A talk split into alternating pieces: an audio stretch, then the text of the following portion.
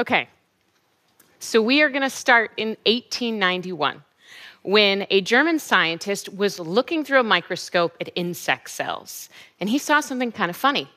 Uh, at the center of the cells, there was this dark stuff. Uh, no one had ever seen it before. And he noticed that as the cells would multiply and divide, it would go into some of the new cells, but not the others. He didn't know what it was, so he gave it a really great name. He called it the X element. And he was like, we'll just fill in that X later. And then fast forward 10 years later, and there's an American scientist, and she is looking through her microscope, also at insect cells. And she sees something funny. There's more of this dark stuff. Uh, and it's kind of tiny, it's hanging out near the X element.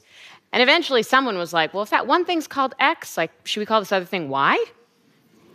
And like that, the sex chromosomes had been discovered. So, chromosomes, you probably all know what they are but I will tell you anyways. Uh, they're made up of DNA. Everything has it. It's the blueprint of life. We've got rats, we've got trees, we've got insects, we've got humans. And in the case of human chromosomes, uh, geneticist Melissa Wilson broke it down for me like this. Typically, you'll get one copy of every chromosome from your genetic mom and one copy of every chromosome from your genetic dad. And we have 22 of these that you get one copy from mom and one copy from dad. And then there's a 23rd pair, X and Y. So while all the other chromosomes are numbered, 1 through 22, we do not call X and Y 23. I like to think that they were waiting for like a LeBron James to come along. But in this instance, they were like, we're just going to keep the letters and then we'll give them a title. They called them the sex chromosomes. Now, I would wager that in the United States, these are the most well known chromosomes for one simple fact that we say X equals girl and Y equals boy, that they are responsible for sex. And, and I had to learn this, but when I'm talking about sex here, I'm talking about the way biology gives us gonads, right, which are our ovaries and our testes. I'm not talking about gender, which is how we identify. And so, as a reporter at the show, uh, Radiolab, the audio documentary program I work for, um, I was like, what's up with these sex chromosomes? You know, like that's kind of my job. I think things are weird, and then I get to call people about them and ask questions, and then hopefully they answer. And in this case, a lot of people answered. And in the two years I had of reporting on X and Y as part of Gonads, the series on sex and gender I ended up doing for Radiolab, I found out that these two chromosomes live in a world that is unexpected, a little unsettling, where things that I thought were facts were like twisted in ways I hadn't seen before. And the world goes so far beyond the boundaries of sex. I was like, maybe we should all talk about this. Um, so you're you all. We're all going to talk about it. uh, and for me, the true story of X and Y starts with their name. So, within years of being discovered, these two little chromosomes had acquired more than 10 different names. There was diplosome and uh, heterochromosome and idiochromosome, and most of the names had to do with their structure, their shape, their size. And then there was sex chromosome, which they had been given because of the fact that we had started seeing that the X would go with the females and the Y would often go with the males. But scientists were like, do we really want to call them sex chromosomes? And science historian Sarah Richardson is the one who told me this story. For three decades, scientists were like, you should not call them the sex chromosomes. The X and Y uh, have many functions, and uh, you know you wouldn't assume that a single chromosome controls a single trait. Imagine calling one chromosome the urogenital chromosome mm-hmm. or the liver chromosome. Scientists, if you dig into the history, it's really cool, you should, were hesitant to like commit to such a specific name and such a powerfully connotated name. There was a fear that it would actually be really limiting, maybe to science, maybe to society, but the, but the fear was in the room. And you can see they ended up getting sex chromosome. It's like a pretty juicy title. I mean, it was, it, it popularized genetics, you know? Um, but in the 100 year history since we settled on that name, you can see it start to get a little complicated. So, around 1960, this is going to be our first kind of stop on the complicated world of the sex chromosomes. So, around 1960, uh, we had discovered that you could be XYY. They discovered an XYY man. And to digress a little here, it turns out that the model of X equals girl and Y equals boy is really simplistic. You can actually be a whole bunch of different combinations of X and Y, giving you like different types of biological sex. You could be two X's and two Y's together. You could be four X's, you could be five X's, you could be XO. And so I thought that was pretty crazy because I was like, wow, this really upends a model of biological sex. I think most of us in this room have been taught. So a few years after they realized that you can be XYY, researchers go to a prison in Scotland and they do genetic analysis of a bunch of the male prisoners, and they find a number of people who are XYY. And according to Sarah, they just rushed to publish a theory suggesting that this extra Y chromosome could explain criminality in some men. Yeah. So the logic goes like this.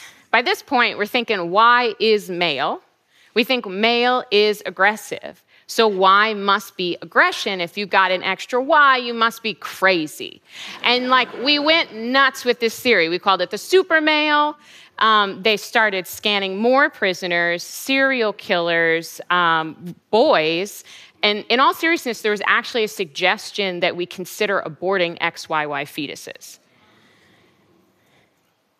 So in 1980, this theory pretty much toppled for a number of reasons. One, there had been this really large study that basically showed there was no connection between Y and, and violence. I think we all saw that coming. Uh, and then there was one other thing. Going back and looking at those original findings in that high security psychiatric institution, they had also found um, a high number of individuals with an extra X chromosome. So these are XXY as opposed to XYY. really? Yeah. Now, they never claimed that the individuals with an extra X chromosome were super females. They never investigated whether they had higher rates of violence. Seems like kind of an oversight. I don't know. Uh, but I think it's interesting because what you see is if you start looking at these chromosomes through the lens of sex, what naturally falls in place behind is we look at them through the lens of gender and the traits that we associate with gender. So men were violent, and Y explained why they were in prison. The X did not do that because, like, you know, what's X? We don't associate it with violence. And while we don't believe in um, super males today, God, I hope we don't, we don't believe in super males today, there is a very similar conversation that's still happening around inherent violence in boys and biology.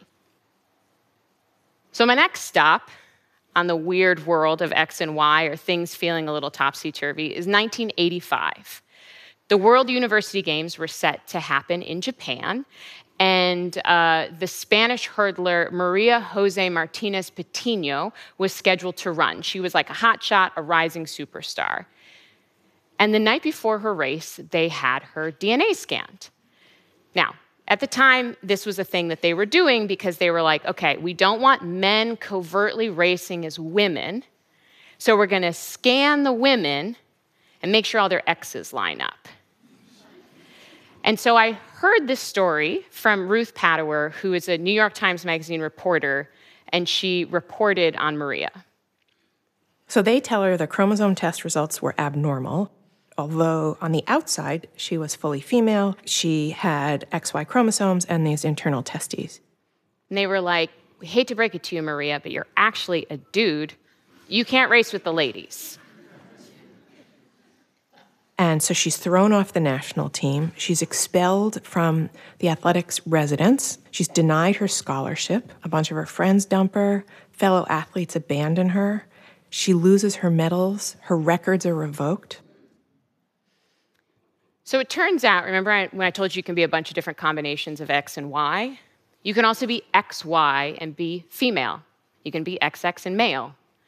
In Maria's case, she was something called androgen insensitive, which means that she did have some sort of internal testes. They were making testosterone, but her body couldn't use it. And so if you thought of testosterone as like a superpower, she was not benefiting from it. And so eventually, sports authorities like let her back in, but her career was done. And in this instance, you see how if you assign sex to a specific place in the body, or at least like this is what I saw, right? If you assign sex to a specific place in the body, it somehow makes us think that we can go into a body, look at a specific place, and tell someone we know something more about them than they know about themselves. And that feels terrifying to me. And we don't genetically test female athletes anymore, but you can see very similar conversations happening when we talk about testosterone in sports. You can also see it in suggestions that we take transgender individuals and we genetically analyze them and we tell them who they are. That is real. That is a conversation that has happened recently. The last place that I'll share with you where these chromosomes got complicated for me is this one thing that Melissa told me you can't survive without an X chromosome. No matter your gonads, no matter your identity, every single human being has to have an X chromosome because without one, the rest of your body doesn't develop. Call this the female chromosome? Okay, this is something I'd never thought about, but literally every single person in this audience has an X chromosome. I am not lying. Every single person on the planet has an X chromosome, but no one's going around going like, "Oh, this is the every person chromosome." you know? Like from somehow it's over here and like the Y's over there and they must be really different. And I'm just like, "Oh, it'd be so much better if it was the every person chromosome." And not just because I'm like love you all and I want you all in, but because of what we're overlooking by the fact that uh, we consider it female. Because I'm going to tell you my, one of the craziest things I found out, which is when you think about the X chromosome, of the almost 1,100 genes on the X chromosome, how many do you think have to do with sex and reproduction? Just like get a number in your head. 4%.